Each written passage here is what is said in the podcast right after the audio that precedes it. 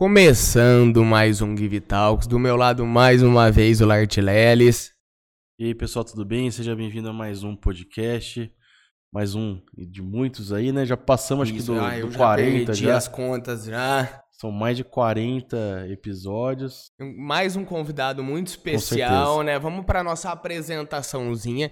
Ele que é formado em Direito pela USP, tem, uma, tem um doutorado em, uma, em Ciências Jurídicas em uma universidade de Portugal, já estudou fotografia, história do cinema, história da arte, é promotor de justiça e também tem como, como outra função aí, também vocês já estão começando a ver aqui, ele é escritor. Recentemente lançou mais um trabalho, A Ilha e o Espelho, é o seu quarto trabalho, né? São três ficcionais, três trabalhos ficcionais e um trabalho mais voltado ao meio jurídico, a outra área também do Fausto. Vamos para a apresentação aqui, depois a gente fala um pouquinho também. Já, já vai se antenando aonde comprar o livro, a gente vai conversar sobre ele, mas ele vai estar disponível na, em todas as plataformas mais conhecidas aí de, de vendas de, de livros, então vá atrás. Aqui em São João também a gente vai ter alguns pontos físicos, a gente vai falar com tudo isso e um pouquinho mais aqui. Fausto Panicati, muito obrigado pela presença, seja muito bem-vindo ao nosso programa. Eu, eu que agradeço, é né? uma alegria estar aqui com vocês no programa, estou à disposição. Bom dia para todos. Vamos que vamos. Antes da gente começar de fato o nosso programa, eu vou mostrar a capa do livro aqui, se eu não, se eu esqueci, para vocês já irem dando uma olhada. A capa também é muito linda, né? A história é um romance, mas tem muitos temas delicados também tratados ao longo da história desse conto. Então a gente vai conversar sobre esse recente lançamento dele também e dos mais antigos também, que nem são tão antigos assim. Bom, vamos lá. Antes da gente começar a nossa conversa, só falar o que eu preciso falar do programa. O Give, Give Talks é uma realização da produtora Jaguari, da Hello Mark e da Octa Soluções. Siga as empresas nas redes sociais. O nosso estúdio e produção estão disponíveis para locação, caso você queira produzir seu próprio programa, e a gente está aberto a apoiadores. Bom, vamos começar mais esse papo. Fausto, muito obrigado mais uma vez pela presença. Eu queria, a gente gosta de contextualizar tudo aqui para, enfim, chegar nas, nas coisas mais recentes. Eu queria saber como é que era o Fausto na infância, quando é que foi que chegou a literatura na vida do Fausto.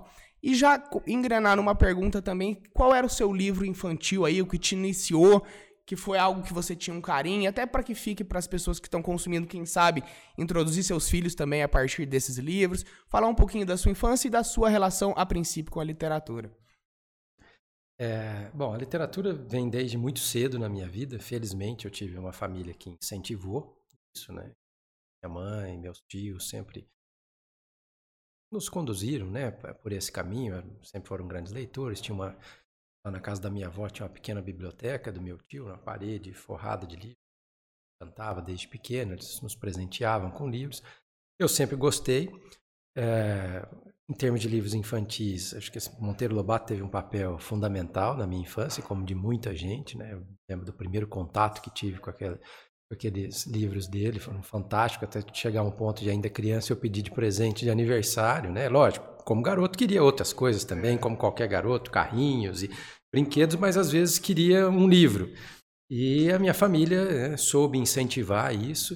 Então, foram as histórias do Monteiro Lobato, acho que foram muito marcantes assim da época mais remota que eu me lembro, assim como também o Pequeno Príncipe do Saint-Exupéry, e que depois me levou a outras obras do mesmo autor, né? Ele é muito conhecido por essa obra que alguns consideram infantil, mas nem tanto, porque tem reflexões profundas, mas Saint-Exupéry tem uma obra fantástica, né, que trata da condição humana, do ser humano, dos dramas humanos, livros lindíssimos, mas que eu fui ler um pouco mais velhos. Já depois até tem uma história interessante para contar dessa biblioteca, que é... E são essas, são essas obras que, que foram o meu primeiro contato. Nessa pequena biblioteca eh, havia lá, eu me lembro bem, assim, prateleira mais baixa, uma coleção do Machado de Assis, Chegou algum momento em que eu comecei a me interessar por aqueles livros e não tinha certamente maturidade para compreender, então li alguns, né, outros não, e outros livros que, que foram chegando a mim através dos familiares, até que chega um momento também que uh, alguns amigos, né, que também gostam, a gente começa a trocar informação, aí eu vou partir lá para os romances policiais, né, vou, uh, linhas de aventura, aventuras no mar, gostava bastante, né, Fui chegar até Joseph Conrad, que é um outro autor fantástico que eu admiro até hoje. Boa parte das obras dele são de aventuras no mar. É, e é isso. Essa foi, vamos dizer assim, a base de quando, da, do tempo mais remoto que eu me lembro dos contatos com a literatura. Eu tenho uma, mais um conselho com a experiência própria que você teve. É, desse tema, eu queria continuar nesse tema da, da relação da literatura com a infância, assim. Se você tivesse que dar. Eu não sei se você tem filhos. Tem, tem filhos. Mas é, como é que você passou isso para ele? Como é que você acha que é a maneira ideal também de introduzir as crianças na literatura? Porque pode ser uma coisa, às vezes, para alguns, né, que pareça mais chato. Como deixar isso mais divertido, mais interessante também? casa, eu tenho três filhos, então cada um tem uma personalidade, né? Nem sempre o que vai funcionar com um vai funcionar com o outro, até porque os interesses são diversos. É, eu acho que o primeiro ponto é o exemplo, né? Como tudo numa família. Né? Se os filhos veem os pais lendo, é provável que isso desperte ao menos uma curiosidade em algum momento, né? Por que, que eles ficam tão interessados né, naquilo, né? Virar páginas e uma coisa hoje que parece tão antiquada perto de uma tela de celular, por que, aquilo desperta, desperta interesse? A outra coisa é o incentivo. Acho que né, desde antes das crianças começarem a ler, a leitura para as crianças, né, dos livros infantis, é algo que os pais partilham com a escola também. Esse incentivo é muito interessante para trazer as crianças. E aí tentando achar aquilo que é o gosto, né, aquilo que toca, porque algumas obras vão tocar umas pessoas, umas crianças, outras não. É, e aí tentar encontrar aquilo que seja é, o gosto. É assim que a gente tenta, pelo menos em casa, incentivar os filhos à leitura. Não, eu, eu, eu, acho que o ponto do exemplo é fundamental. Eu, eu leio bastante, né? Minha filha de, de 9 anos começou a fazer uma competição. Eu vi, eu não lembro agora também que eu comecei a incentivar também, eu achei bem legal. Acho que foi o, o Warren Buffett, se eu não me engano, que é um cara, tipo, investidor tal. E falou, foi uma maneira de incentivar. Falou, ó, vou pagar cada livro que você lê. E eu comecei a fazer isso. é uma não, é uma outra técnica. É. Se funcionar, tá e, ótimo. E aí eu, eu, tenho uma filha de 9 anos que, assim, eu tenho quatro, mas dentro, ela pegou o jeito. Falou, e ela falou, pai, quero aquela coleção. Falou, tá bom, vou comprar, compro. E ela falou assim, já tá me devendo tanto. Falei, ah, tá bom. Então você... que ela vai somando por páginas os valores. É. E funciona muito bem. Mais, mais uma estratégia. É. Mas se eu não me engano, eu peguei. Eu, eu, eu vi, acho que foi, se não me engano, foi o Warren Buffett, que é aquele investidor famoso Sim. aí. Se não me engano, acho que ele madura sobre isso. Falou, não, foi pagar pra ler ali. E, e é lógico o exemplo também, né? Que. Sim. Isso é primordial, né? Mas legal. É, acho que as crianças têm que ser despertadas de alguma forma, né?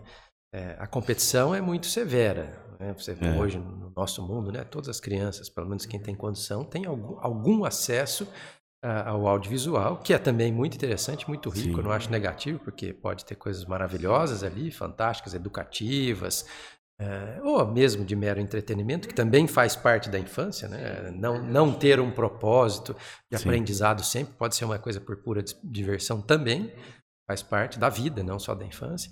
Mas, de alguma forma, isso tem que ser despertado. É um pouco difícil hoje em dia, porque a competição é grande, é o ruído, a leitura normalmente exige um momento de silêncio, né, um canto, é, para que possa haver aquela imersão na história, conhecer os personagens, vivenciar aquelas histórias, sentir o que os personagens estão sentindo, e é uma experiência riquíssima acredito eu, que tem que ser cultivada desde cedo. É, eu acho que parte muito disso que você falou, desse despertar mesmo, assim, sabe? É uma coisa que eu acho que depois que a, que a pessoa começa a fazer, é meio que você acho que perceptível isso, pega um gosto, né? Cria-se um, um amor por fazer isso. Eu queria que você contasse essa história que você falou da, da biblioteca. Sim. Você estava falando, na casa da minha avó tinha uma também, tinha um piano embaixo, tinha a coleção também do, do Monteiro Lobato em cima Sim. do piano. Você foi falando, eu fui lembrando. Queria que você contasse Sim. essa história. Também. É uma história curiosa que sempre me marcou e eu até coloquei parte dela no livro anterior, no Silêncio dos Livros. É, nessa época eu era garoto, a sala lá da frente da casa da minha avó tinha essa prateleira cheia de livros e funcionava o escritório de desenho arquitetônico do meu tio é, que também é outra coisa que sempre me fascinou, arquitetura, sempre gostei muito e tal. Esse tio Eliezer, um grande incentivador também da minha leitura, da vida cultural. E eu me lembro que às vezes eu entrava e olhava a prateleira, a prateleira razoavelmente alinhada, mas tinha sempre dois livros ali que estavam para fora, né? que é aquela coisa que ficava. Eu olhava, criança ainda, não entendia muito bem porque era aquilo, folheava o livro, não estava ainda ao meu alcance, né? aquelas, aquelas histórias, eu folheava um pouco e ficava o livro de volta, mas alinhado. Eu passava alguns dias, entrava de novo no, no mesmo local, estava lá de novo aqueles livros para fora. Aquilo é uma coisa que chamava atenção, né? eu não conseguia muito entender o que era, e ia e voltava, ia e voltava, enfim. É, isso ficou marcado na minha memória, né? esqueci durante um tempo. Quando fui escrever O Silêncio dos Livros, como é uma, uma obra que trata, o meu romance anterior, muito dessa questão dos livros, e tem uma garotinha que é apaixonada por leitura, ela também relembra da casa da avó dela, então eu fiz uma transposição das minhas experiências de, de infância para a personagem e eu repito essa cena lá, né, o que acontecia, até brinco, né, como se houvesse algo mágico na biblioteca chamando ela para, para aquela leitura. E aí é, quando eu publiquei esse livro, esse meu tio leu o livro e um dia a gente foi bater papo, né? Depois que ele terminou a leitura, eu falei, ah, agora eu descobri quem que fazia, quem, é, que empurrava. quem que empurrava os meus livros, né, para dentro, porque eram livros que ele gostava de consultar, que estava sempre é, ali. Um livro era Terra dos Homens do Saint-Exupéry, é o livro preferido dele e é um livro que eu adoro também. E outro era um livro do Hemingway. Então estava é, né, sempre aquela coisa ficou, ainda fica um gostinho de que havia talvez algo sobrenatural que convidasse para a leitura, né? mas na verdade eram os livros que ele deixava ressaltados porque gostava de consultar, né? Estava sempre ali consultando e ficava para fora. Então, Você assim, chegou a ler esses livros? Ah, sim, sim, não, se tornaram livros. Era, é o Velho Mar do Hemingway e, e às vezes também estava Adeus às Armas, que é outro livro do Hemingway que eu gosto muito também, e e Terra dos Homens, do Saint-Exupéry, o mais marcante, o que estava sempre ali, sai ressaltado da prateleira. Então, foi livros que eu até li né, pequeno, deve ter compreendido muito pouco deles, né? E depois, um, um pouco mais de maturidade, aí fui relê-los e se tornaram obras, assim, é, muito queridas, né? Admiro muito. Eu queria. Eu imagino que aí tem aparecido o direito na sua vida, né? Antes uhum. mesmo dos, das escritas dos livros. Eu não sei se você escrevia quando jovem ali. Escrevia? Escrevia, escrevia, mas, mas... despretensiosamente, né? Nada que. E como é que foi que, que o direito chegou, essa ideia de, de se tornar alguém que trabalha com, com leis, com, com essa parte jurídica? Como é que foi que isso chegou na vida do Fausto? Não foi algo muito. É como eu poderia dizer, direto ou que eu tivesse tanta certeza. Né? Acho que essa fase de escolha de carreira é uma fase bastante confusa, até porque a gente é submetido a isso em idades muito jovens, né? muito, muito cedo na vida, 16, 17, 18 anos. Eu tinha uma série de dúvidas ali. Sabia que ia para alguma área de humanas, eu gostava muito de exatas também, mas parecia que em termos de profissão as áreas de humanas me chamavam mais atenção, então passei por aquele todo aquele ciclo de dúvidas de quem pensa em humanas. É direito, administração, jornalismo, né, arquitetura. É, algumas, algumas dessas áreas sempre chamaram a atenção. Eu tive até alguns períodos de idas e vindas, um pouco mais novo, com 15, 14 para 15 anos eu saí de casa, fui para a Marinha do Brasil, né, passei um tempo na Marinha, depois é, voltei. É, na verdade, era uma outra ideia, junto com os amigos, é, amicíssimos até hoje, a gente né, inventou lá com os 14 anos, ah, vão ser piloto de avião, então estudava para aeronáutica, aí não teve o concurso da aeronáutica, eu acabei indo para a marinha, eles foram para o exército, é, passamos um tempo, foi uma experiência interessante, rica, certamente, depois é, saímos, eu percebi que eu queria né, ter uma vida civil, percebi é uma forma de dizer porque eu tinha 15 anos, então Sim. quer dizer, hoje olhando para trás, é, eu nem consigo me recordar muito bem que tipo de raciocínio eu fiz à época, né? Porque, porque que dimensão que você tem de uma carreira profissional aos 15 anos.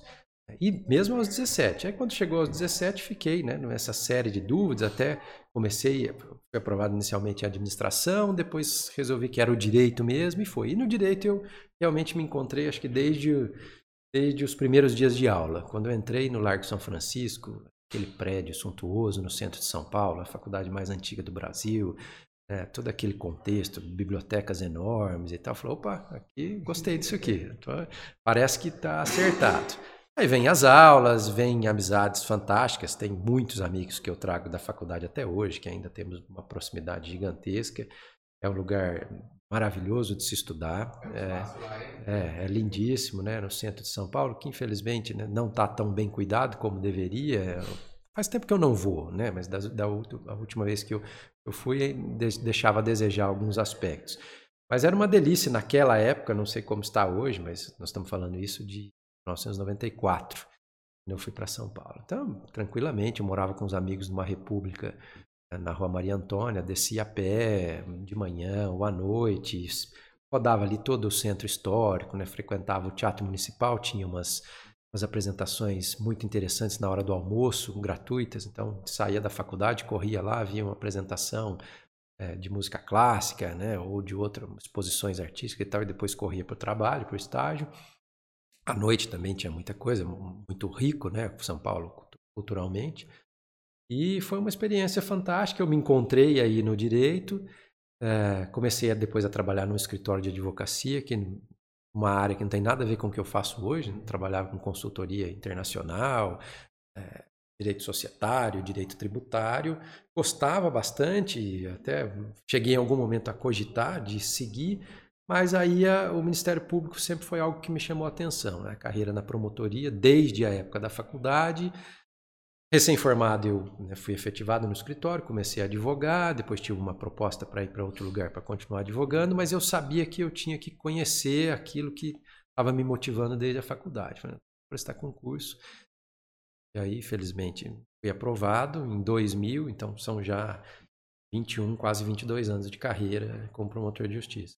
Uma coisa que eu queria falar é do seu doutorado. Como é que foi passar esse tempo? É, ele foi em Portugal, né? Como é que foi passar esse tempo lá? Foi em Portugal, foram, foi um doutorado de pesquisa, né? Eu já tinha outras atividades de pesquisa. Um dos seus livros veio até desse doutorado. De lá, de Portugal, é, das minhas andanças. É, o, o livro uh, jurídico, sim, uhum, é a minha tese sim, de doutorado, sim. foi convertido, né, foi adaptado para ser uma publicação jurídica, saiu editora, pela editora Saraiva há uns anos.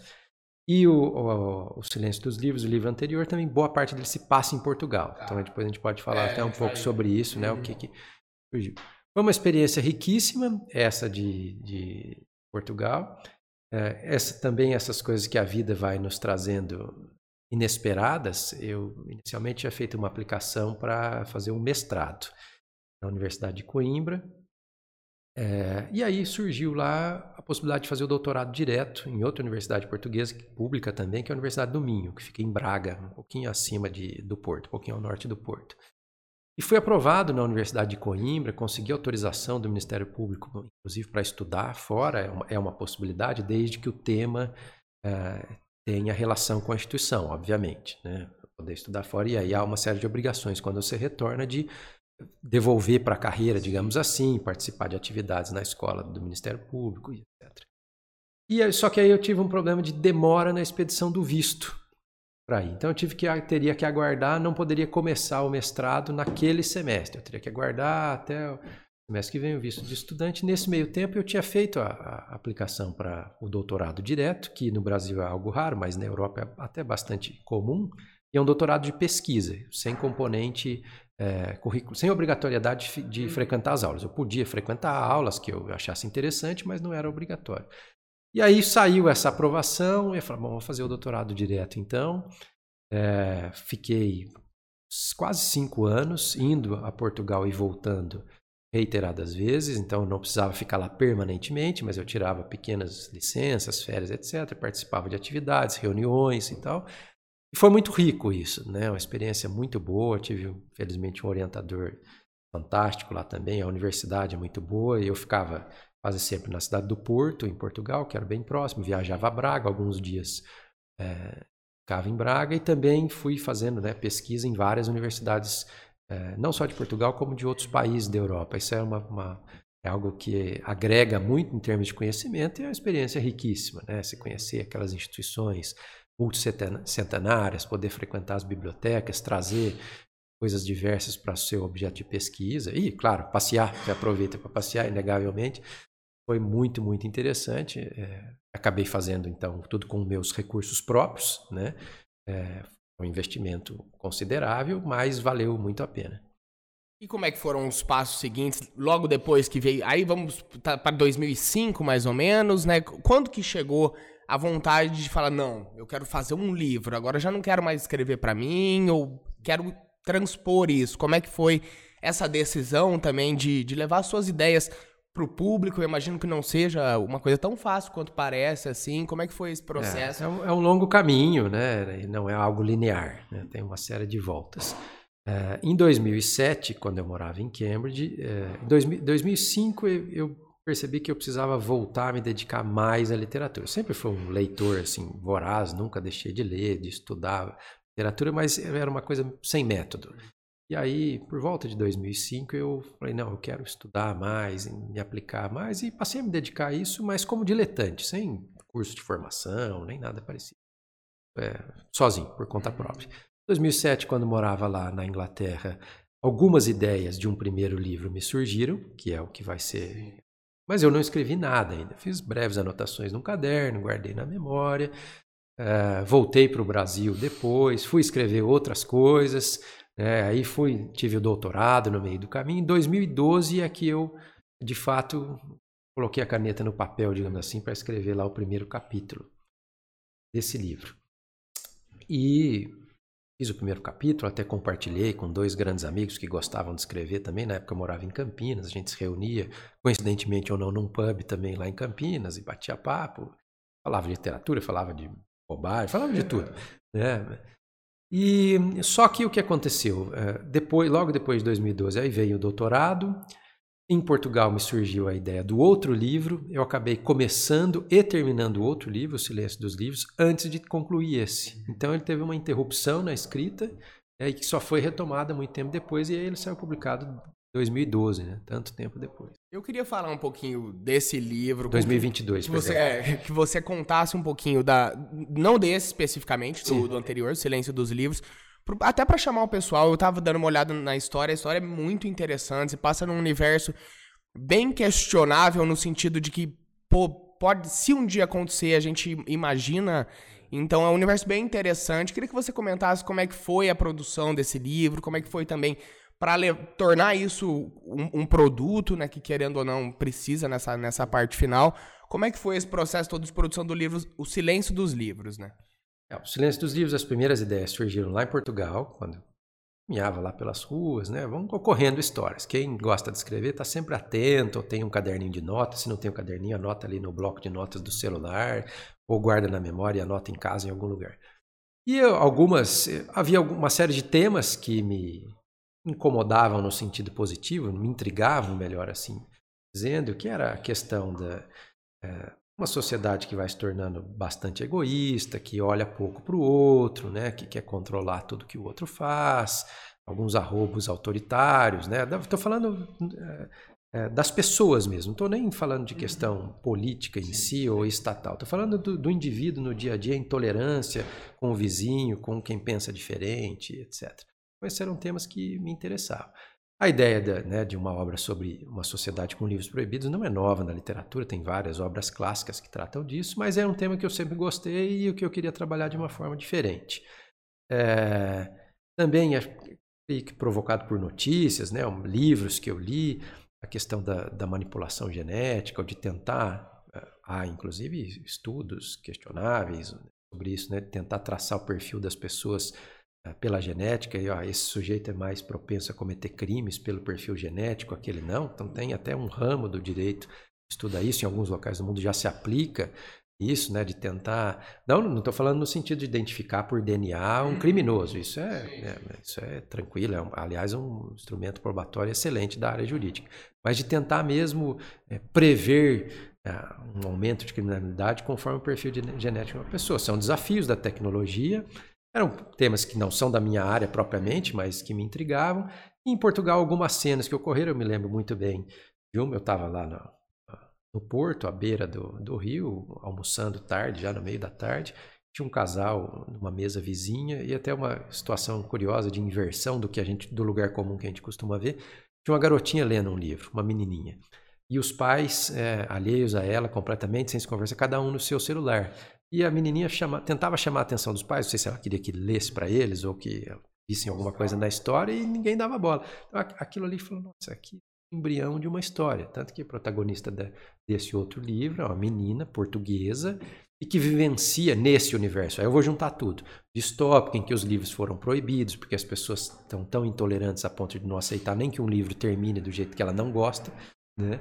Vem daí E há essa questão genética também, porque a, família ali queria uma manipulação genética para ter uma filha perfeita, né? Fez isso com a filha anterior e que aí esse casal sobrevaloriza a irmã mais velha, que seria perfeita na concepção deles, mas que é um personagem extremamente egoísta, sem nenhuma capacidade de empatia, de olhar para as outras pessoas, e essa menina fica meio isolada, perdida nesse mundo. Então, aí o, processo é longo, né? Eu estou dando o começo da história, foram anos de escrita trabalhando essa personagem. O outro personagem é um brasileiro que, que acaba sendo preso por um crime que ele alega que não cometeu, então fica preso muitos anos num presídio no, é, no Brasil. E aí entra a questão também da genética. Ele é avaliado a cada cinco anos pelo perfil genético, inclusive, para saber se ele é ou não criminoso. A culpa dele não é discutida mais com base nas provas, mas com base na genética, se ele é potencialmente criminoso ou não. Tudo isso acontece numa outra parte do livro. E aí esse sujeito vai ter uma vida, a vida muito impactada, porque tem lá uma biblioteca abandonada no, no presídio, e ele vai ajudar a reformar essa biblioteca e vai descobrir a literatura e talvez até encontrar sua redenção através é, dos livros. Então esse é o contexto é, do Silêncio dos Livros.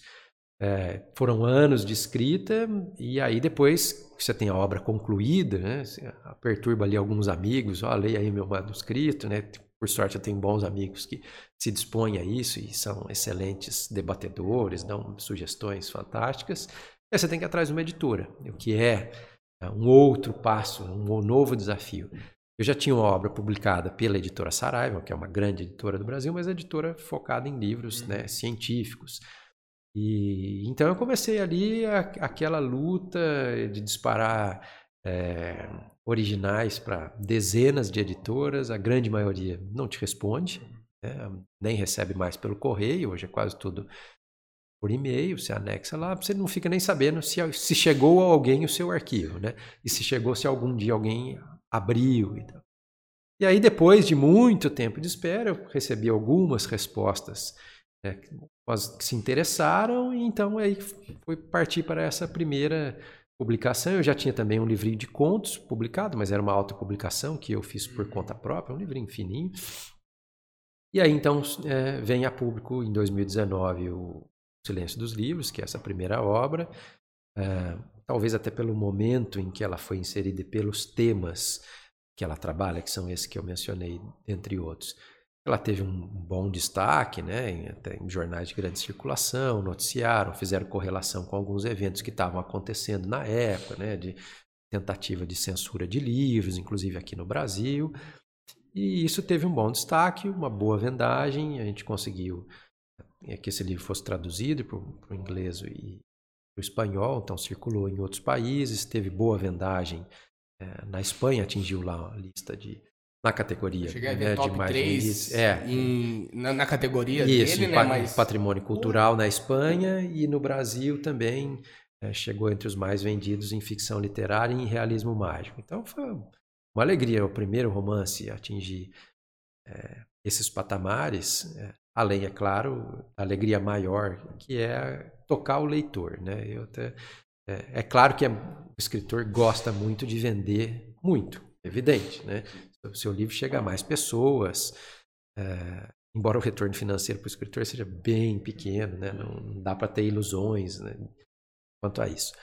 Mas uh, acho que o, o, mais interessante desse processo é a comunicação com as outras pessoas. E aí não precisa ser milhares de pessoas, pode ser algumas pessoas que às vezes fazem um depoimento ali é, tocante, né?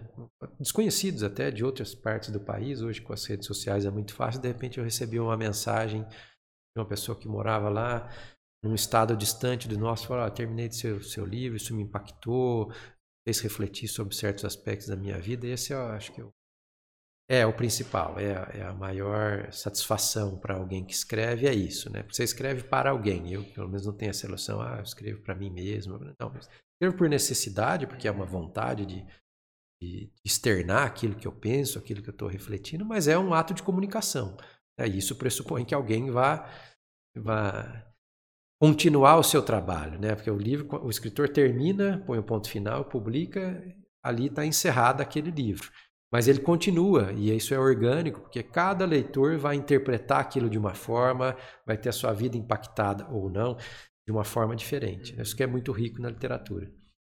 Ô, Fausto, eu tenho uma dúvida aqui. Você até falou que o processo de desenvolver um livro é- não é linear, né? Mas uma dúvida que eu tenho, é por curiosidade, que eu imagino talvez quem tá em casa talvez esteja tendo também. O título, ele vem antes ou vem depois? Pelo que eu ouvi, assim, tentei puxar aqui, aparentemente você começa a ter alguns insights, Exato. escrever depois vem o título. O título veio depois. Vem depois. Veio depois. Nos dois casos, nos dois romances, o título veio bem Mas vem na depois. depois na conclusão ou durante, o, Durante, proce- durante o processo? vem, teve títulos provisórios, tanto esse quanto o outro é, tiveram outros títulos, né? Durante, se eu pegar meus manuscritos originais, os, ah, as primeiras versões, né? é, manuscrito a gente manteve essa, não é nada mais manuscrito. Eu escrevo pouco à mão, a não ser nos caderninhos, mas é quase tudo digitado, porque facilita a edição depois e eu reedito muito, releio muito, eh, reescrevo muito alguns parágrafos e capítulos dezenas de vezes, porque é uma questão de querer que aquilo fique realmente bom. Mas nos dois casos eh, eu comecei sem muita certeza de título, tive títulos provisórios que não foram tão provisórios assim, porque acompanharam dois, três anos. Você pega às vezes um manuscrito de um ano e três anos depois está lá aquele mesmo título, mas não é o que foi para capa, porque depois é que Passa pela assessoria, talvez. é, eu, eu Uma faço lá uma produtora. lista de títulos, é, converso novamente com, com amigos próximos, com pessoas do meio, né? Tento entender que forma aquilo representa melhor o livro. Não que necessariamente o título tenha que dar indícios do, do enredo, digamos assim. Ah, esse, por exemplo, é um título totalmente metafórico, né? A Ilha e o Espelho, quer dizer, uma série de interpretações possíveis. É claro que tem uma aí dentro do livro mas ele acabou surgindo no meio da escrita. E, e a capa, como que é o processo? Até esse que você falou que foi, eu achei super legal, que foi uma, uma pintura, né? Sim, Como exato. que chega. co- Como é que é o. Por curiosidade, eu falei assim, poxa, porque.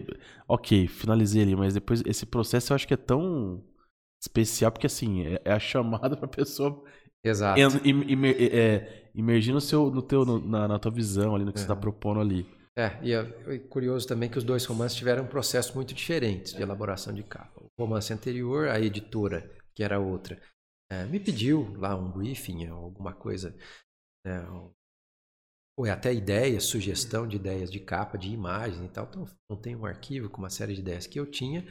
Isso foi para a editora e aí tem o pessoal, claro, da área específica que vai eh, trabalhar em cima disso, pensar em como aquilo pode ser atrativo, ou chamariz para o público, né? Como eh, que aí a editora vai também transformar aquilo num produto, Claro, né? Que ela precisa vender para sobreviver, então tem que ter chamariz. Então esse foi o processo daquele livro até que chegou-se lá a, a- havia referências à própria história, era o desenho de um bosque, havia a menina e o, e o homem adulto caminhando naquele bosque, de fundo ali a, a imagem da cidade do Porto, que é onde se passa parte daquele livro. Aquele foi um processo. Esse processo foi um processo muito diferente, muito interessante. Ah, da, a editora Maquinaria eh, começou a trabalhar internamente, porque ela também é uma empresa que faz capas, né, especializada em capas, em designs, tem João, profissionais olha pra mim, sabe fantásticos. o que ele tá falando? Pra... E fez uma série de testes internos pelo método tradicional, né, de criar imagens internamente, e a editora, que é a Renata Sturm, eh, falou, não, não, não é isso, não achei ainda. E ela começou a procurar, procurar, procurar, e foi encontrar um artista de Curitiba, né, um brasileiro, um pintor fantástico, que é o Rafael Mesquita, especializado em pintar olhares. É, Caramba. essa, essa é a... Mas isso já tinha a... o título, não? Já não. tinha o título, já tinha o título. Ah, tá. A obra estava lá sendo, estava em fase de revisão interna, né, do, do, do, do miolo, digamos assim, e correndo para fazer a capa. E ela encontrou esse artista.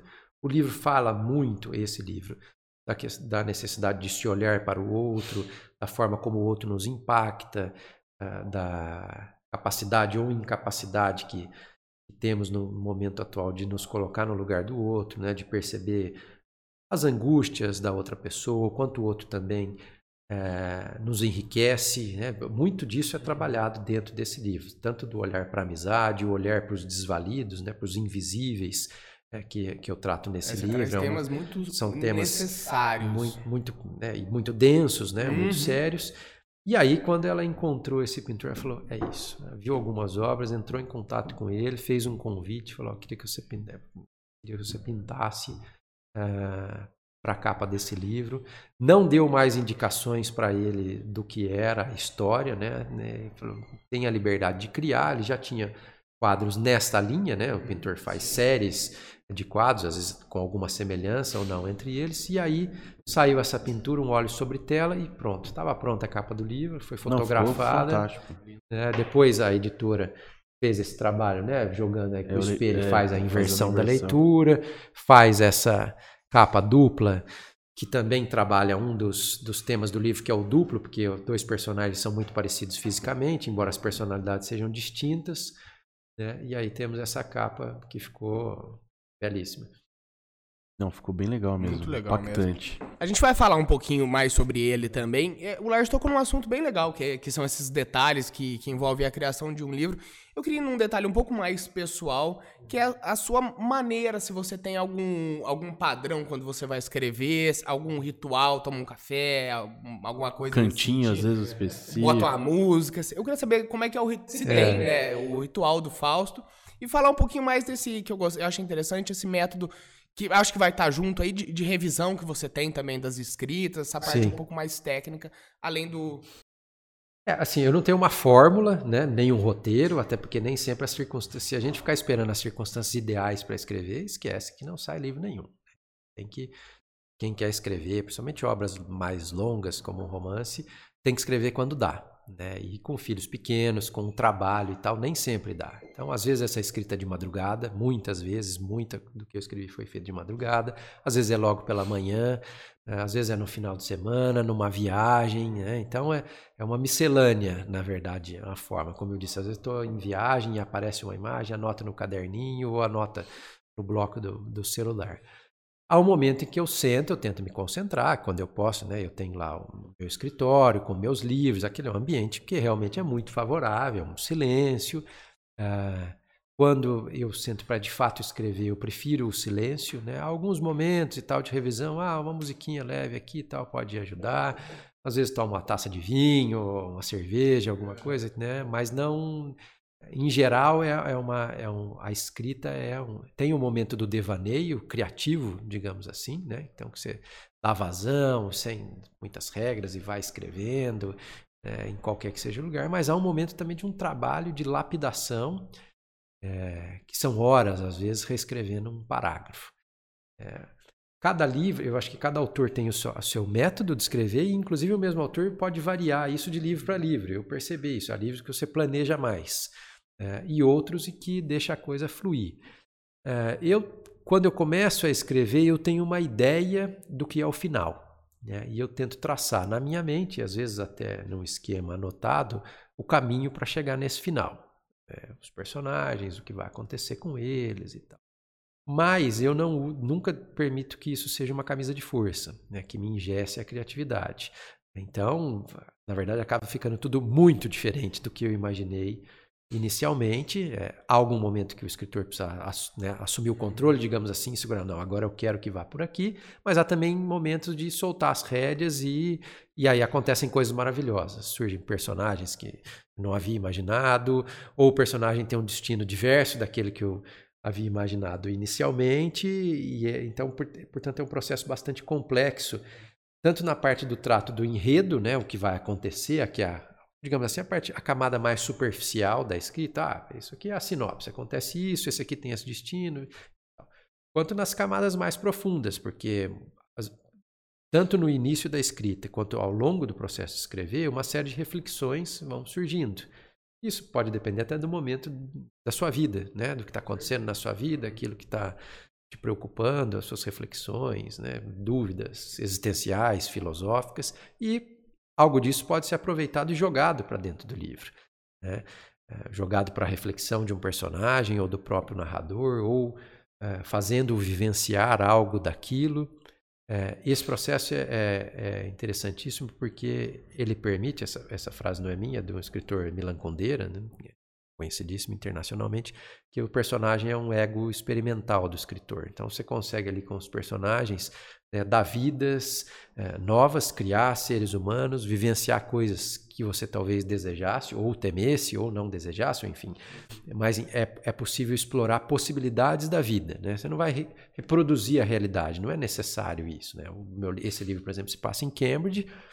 Talvez 90% do que esteja nele em termos de descrição física da cidade corresponda, mas não é um guia turístico. Então existe a minha Cambridge, que eu criei que é algo é, é, que é algo até emocional, digamos assim, né, com a reverberação da experiência que eu tive lá. Então tem coisas que eu simplesmente inventei, né, o nome de um college eu inventei, o nome de um estabelecimento comercial eu inventei, outros não, tem restaurantes que realmente existem, o pub que está lá realmente existe. Então é um processo muito complexo. Você cria um universo ficcional e permite que esses personagens circundem aí e vivam seus dramas, né? E vai mergulhando, né? pelo menos esse é o meu processo, eu vou mergulhando ali no que é o tema ou a palavra que define ou a angústia de cada personagem. Né? Tento ir o mais ao fundo possível, não só no protagonista, né?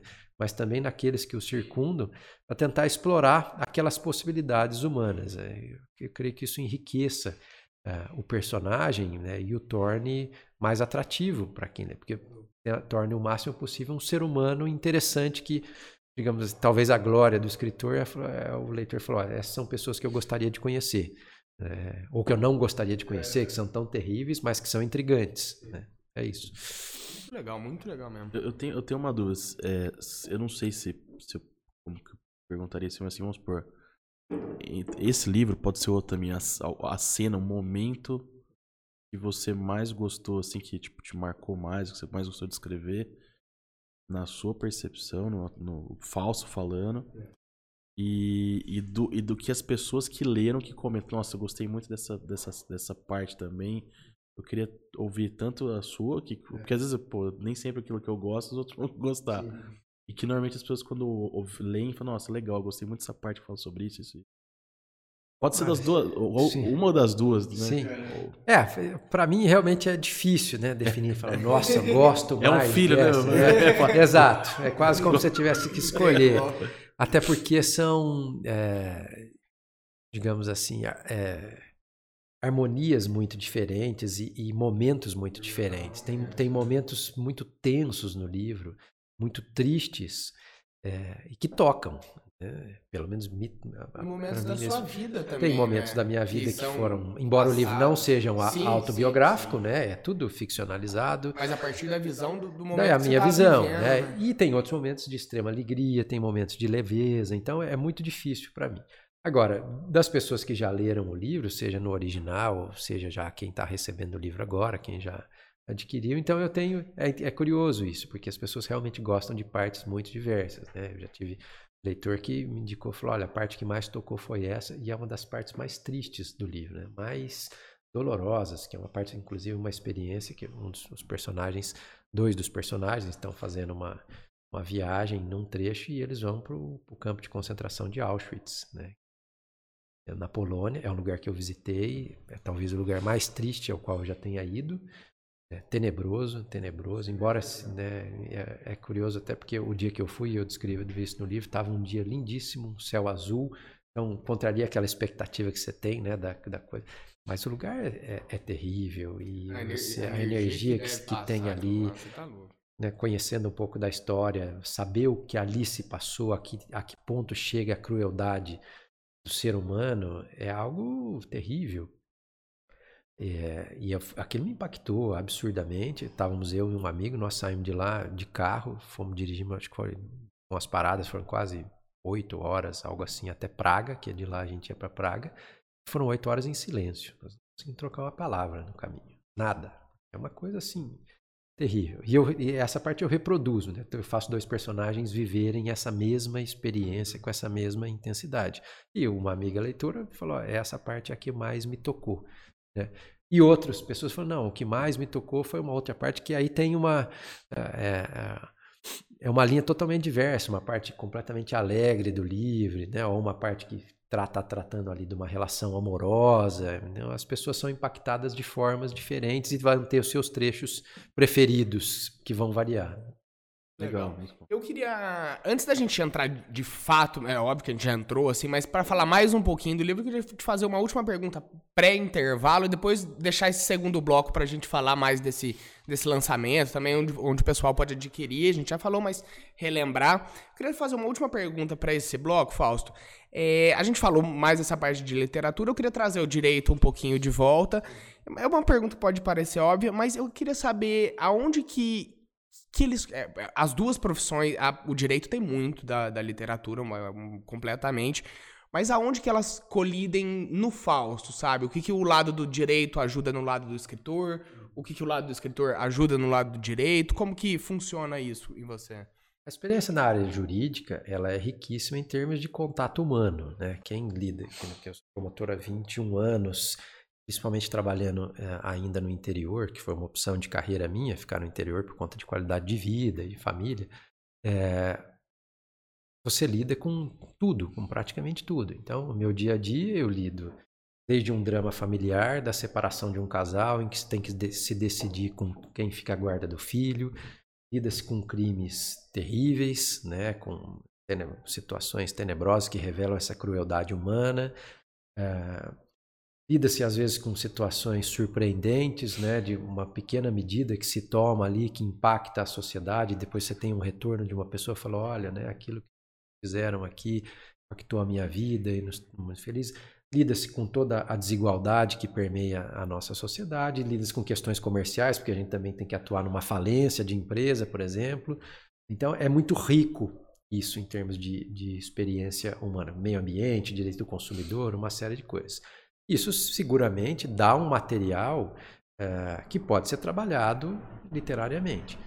Eu tento sempre tomar um cuidado, que aí talvez seja o aspecto negativo, que é a questão do jargão jurídico. Né? A área jurídica tem lá o seu próprio jargão, a sua linguagem, infelizmente, foi se tornando cada vez mais empolada, rebuscada de uma forma que muitas vezes o cidadão médio nem consegue entender o que está escrito.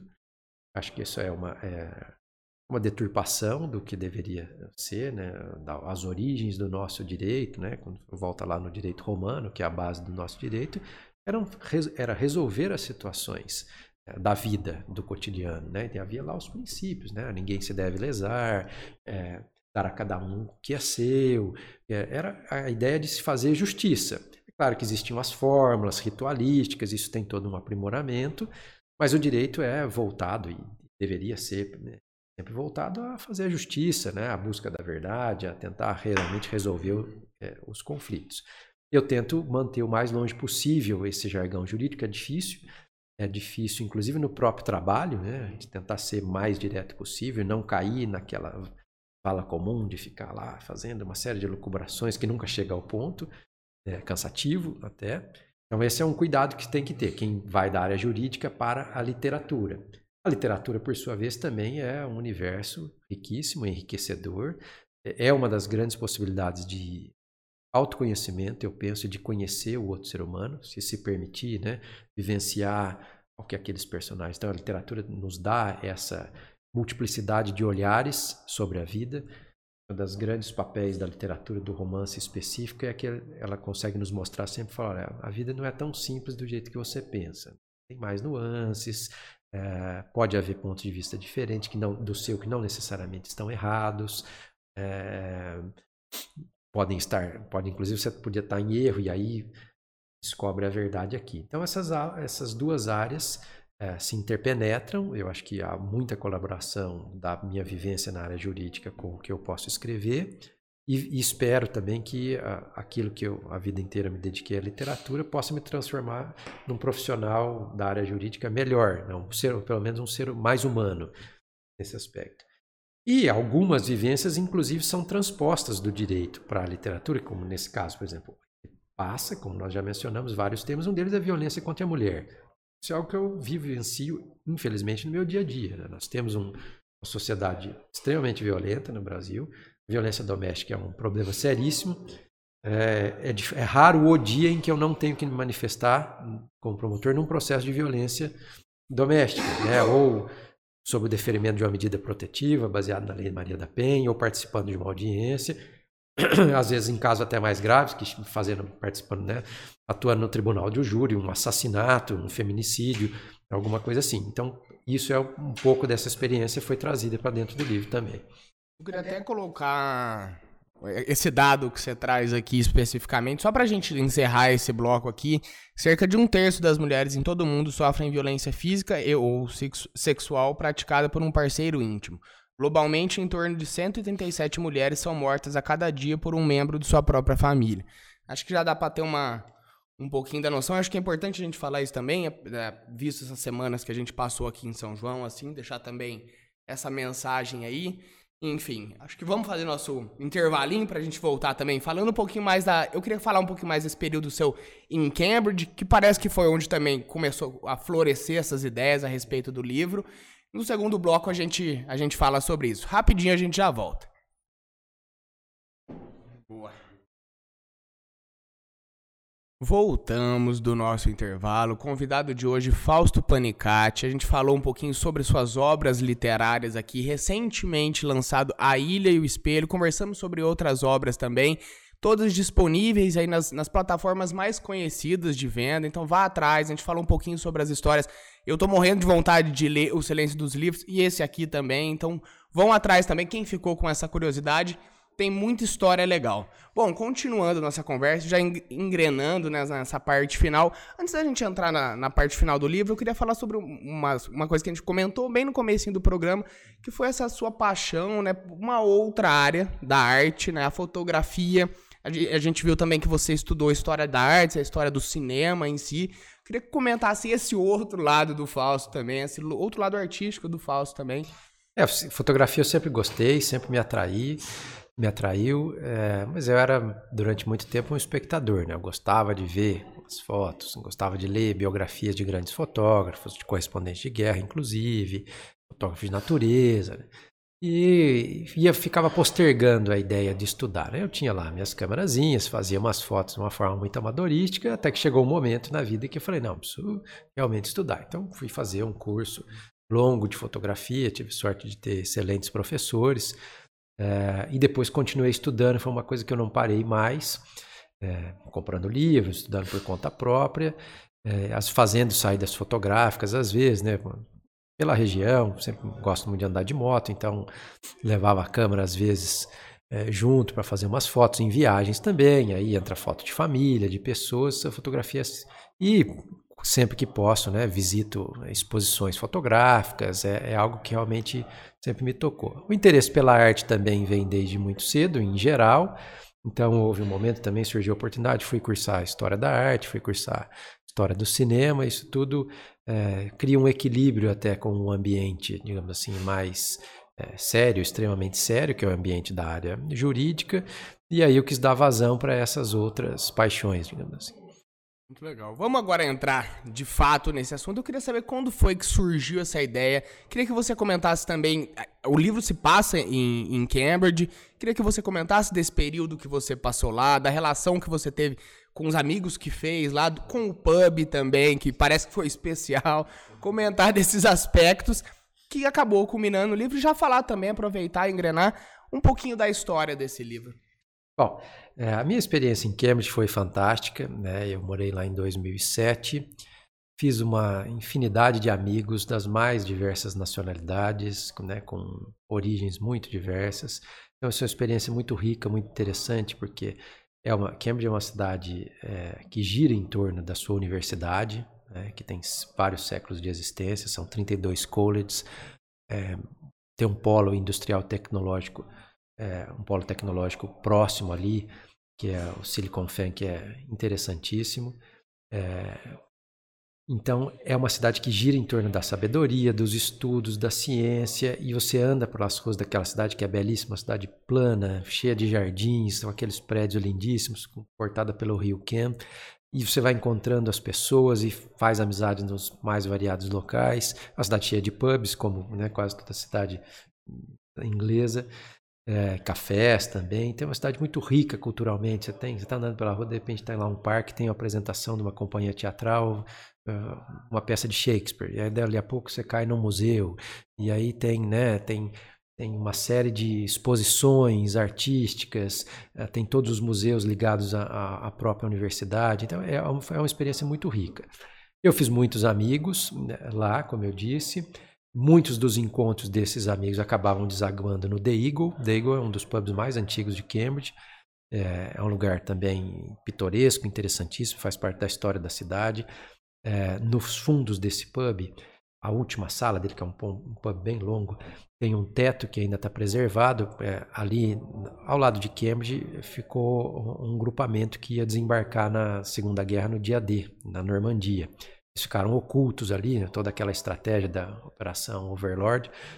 É, e aí frequentavam esse pub e pouco antes de embarcar desenharam no teto mensagens, né, é, orações, é, antes de partirem para a guerra e a maioria né, jamais voltou. A maioria foi, como eu até digo no livro, foi a última coisa que escreveram na vida. Então, e o pub preservou isso, toda essa, essa esse espaço do fundo que é chamado de, de RAF Bar, né, de Royal Air Force, é, ficou preservado, as paredes são todas é, voltadas para isso, com quadros, com fotografias. Ali também os veteranos fazem cerimônias de encontro. Então é um lugar interessantíssimo para se, se reunir.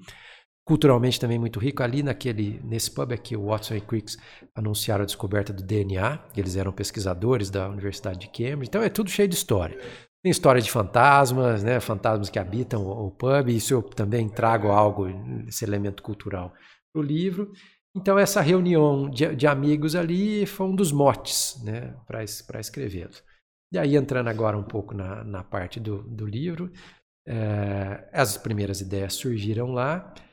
É um livro que fala muito sobre amizade, sobre o poder na amizade, sobre como as pessoas que passam por nossas vidas, algumas por longos períodos, às vezes por um período curtíssimo, mas que nos impactam, podem ter até a capacidade de mudar o curso de uma vida por uma palavra dita né, no momento certo, por um aconselhamento, por uma experiência vivenciada em conjunto. Então, é, eu sabia que eu tinha que escrever todos sobre esses temas, era uma necessidade minha, os temas que a gente já mencionou, mas eu queria ter por pano de fundo essa cidade, esse pub e um grupo de amigos. Né? É, eu, como eu disse, não é autobiográfico no sentido em que ninguém vai me achar no livro ou achar algum dos meus amigos nos demais personagens. Mas é claro que muitas das experiências são transpostas e modificadas e fundidas com outras e trazidas para isso. É, o livro começa, na verdade, no Brasil, é, com uma pessoa que tem que tomar uma decisão de uma grande mudança na vida, mudar-se ou não do Brasil. E o sujeito está ali angustiado, é um personagem que não é nem nominado, está conversando num, num, bar no Brasil, num pub brasileiro, né? um pub irlandês brasileiro, um antigo bar transformado em pub em São Paulo, e com dois amigos de infância, um almoço de despedida, e aí tem lá a gerente do pub e tal, e traz um indivíduo ali para conversar com eles. E esse indivíduo vai narrar a sua história. Então aí começa uma história dentro da história, esse indivíduo aqui é o brasileiro, Theo, que é um advogado que vai estudar em Cambridge e trabalhar ali na região. E ele vai contar a história de vida dele, narrar em primeira pessoa. Ele está caminhando pelas ruas de Cambridge é, e aí conhece um indivíduo lá, até atropelado por uma bicicleta, e esse indivíduo pede desculpas que tinha confundido ele com um amigo. Eles são muito parecidos. E esse amigo é um fotógrafo italiano que foi correspondente de guerra ele fala, preciso te apresentar esse amigo e o leva então para o The Eagle. Então a história começa ali. Lá ele conhece o Luca Merisi, que é o nome do fotógrafo italiano, foi correspondente na Guerra da Bósnia, tem uma série de traumas por conta da cobertura que ele fez dessa guerra, ele não gosta de falar do passado. Uma personalidade muito forte, um sujeito que é sempre força motriz de grandes festas, mas também tá, vive metido em brigas. É, Conhece ali também as duas inglesas e vai acabar acontecendo um triângulo amoroso. Uma é uma psicóloga especializada em, em trabalhar em casos de violência contra a mulher, mas que está bastante desanimada com o seu trabalho porque ela né, tenta e não consegue tirar aquelas pessoas daquela situação de violência doméstica. A outra inglesa é uma empresária, mas que também tem dotes artísticos. Ela é, capitaneia uma, uma empresa lá de tecnologia da família, mas na verdade ela gosta de pintar, tocar violino. Tem também um, um, inglês que vai aparecer, um erudito que fala sempre com ditados populares, um sujeito mais formal, é, mas que vai se tornar um grande amigo do personagem. É, esse rapaz que atropela o narrador de bicicleta é um, um turco, um estudante que se vê às voltas com, com uma acusação de que ele é, plagiou uma tese, então ele vai ter que se envolver ali em toda a questão de se defender dentro da universidade dessa acusação. E além desse núcleo, digamos assim, mais próximo, desses seis personagens que formam uma, uma amizade muito grande, outros personagens é, de outras nacionalidades vão surgindo. O, narrador vai fazer amizade, tem um, episódio ali que é muito bonito de conhecer o outro, conhecer outras culturas, que é com um funcionário de uma loja de conveniência que é um indiano, né? Vive uma, uma situação até de xenofobia que o narrador presencia e o auxilia, e daí surge uma grande amizade entre eles também, e diversos outros personagens que vão surgir ao longo do livro. A maior parte da história se passa em Cambridge. Há uma série de viagens de moto que o protagonista, narrador e o Luca, fotógrafo, fazem pela Inglaterra e vão né, tornando essa amizade cada vez mais próxima. E depois também algumas outras incursões. Né? Eles vão parar em Auschwitz, como eu já mencionei anteriormente. Uh, mais futuramente os personagens vão para outros cenários, inclusive cenários que têm refugiados de guerra ou guerra propriamente. Então é, as locações são bastante variadas, mas a maior parte se passa em Cambridge. Muito legal, muito legal. Fica o convite. o pessoal que quiser então comprar, aonde que vai estar disponível? Aqui em São João também, aonde que já, já não sei se já está, mas já aonde tá. que, que tá. está disponível. O, o livro aqui em, aqui em, São João está na Livraria Nobel, né, que fica lá na Praça Coronel Joaquim José. É lá que vai ser a noite de autógrafos do livro, no dia 26 de maio, das 18h30 às 21 mas o livro está disponível em todas as cadeias de livraria e também nos grandes portais, tanto na, na papel, né? Quanto o e-book, para quem preferir ler o formato digital. Perfeito. Fica o convite para o pessoal de casas. Não só essa história, né? principalmente essa nesse momento, mas também conhecer as histórias que já de 2019, O Silêncio dos Livros, o outro trabalho também, para quem tem esse âmbito do direito, né? Tem uhum. esse, esse outro. Como é que chama esse livro do que é voltado ao, ao meio jurídico? É, é bem, ela é bem específica, compromisso de ajustamento de conduta, é a base da minha tese, de, de, doutorado, de, de doutorado né, que é na área ambiental e que é, na verdade, é, é busca de técnicas de solucionar conflitos na área ambiental sem judicializar a questão, né, tentando, ah, através do acordo, resolver os problemas. Então são essas quatro obras. Fica o convite para o pessoal de casa. Você quer colocar mais alguma coisa? Não, só quero mesmo agradecer, Fausto, por ter vindo aqui. Dedicado. A agenda dele é bem apertada. Via, ficava viajando. Ainda mais agora a questão do lançamento do livro, né? Que tem algumas. Tem agenda que ele tem que cumprir. Então, ele conseguiu dedicar um horário aqui pra gente para poder compartilhar um pouco do, da história dele e desse, desse trabalho, né? Estou bem curioso também para para conhecer um pouquinho que ele começou a contar, já começa a viajar, faz a gente cri, criar aqui na, na, imaginação, né, mais ou menos uhum. aquele cenário. E mas assim, enfim, agradecer mesmo o seu tempo, parabéns aí pelo projeto, pela obra, desejando muito sucesso aí para você nessa nessa jornada aí. Né? Eu queria aproveitar também esse espaço para agradecer a sua presença aqui, Sim. agradecer em nome do programa, agradecer em meu nome também, foi Sim. um papo muito legal.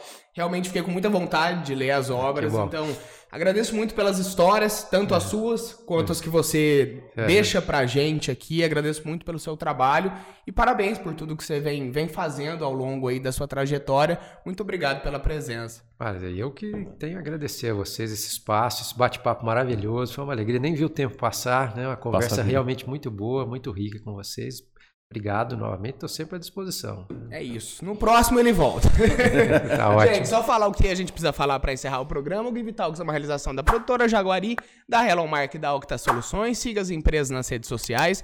O nosso estúdio e produção estão disponíveis caso você queira fazer o seu próprio programa e a gente está aberto a apoiadores. Muito obrigado pela audiência e até a semana que vem.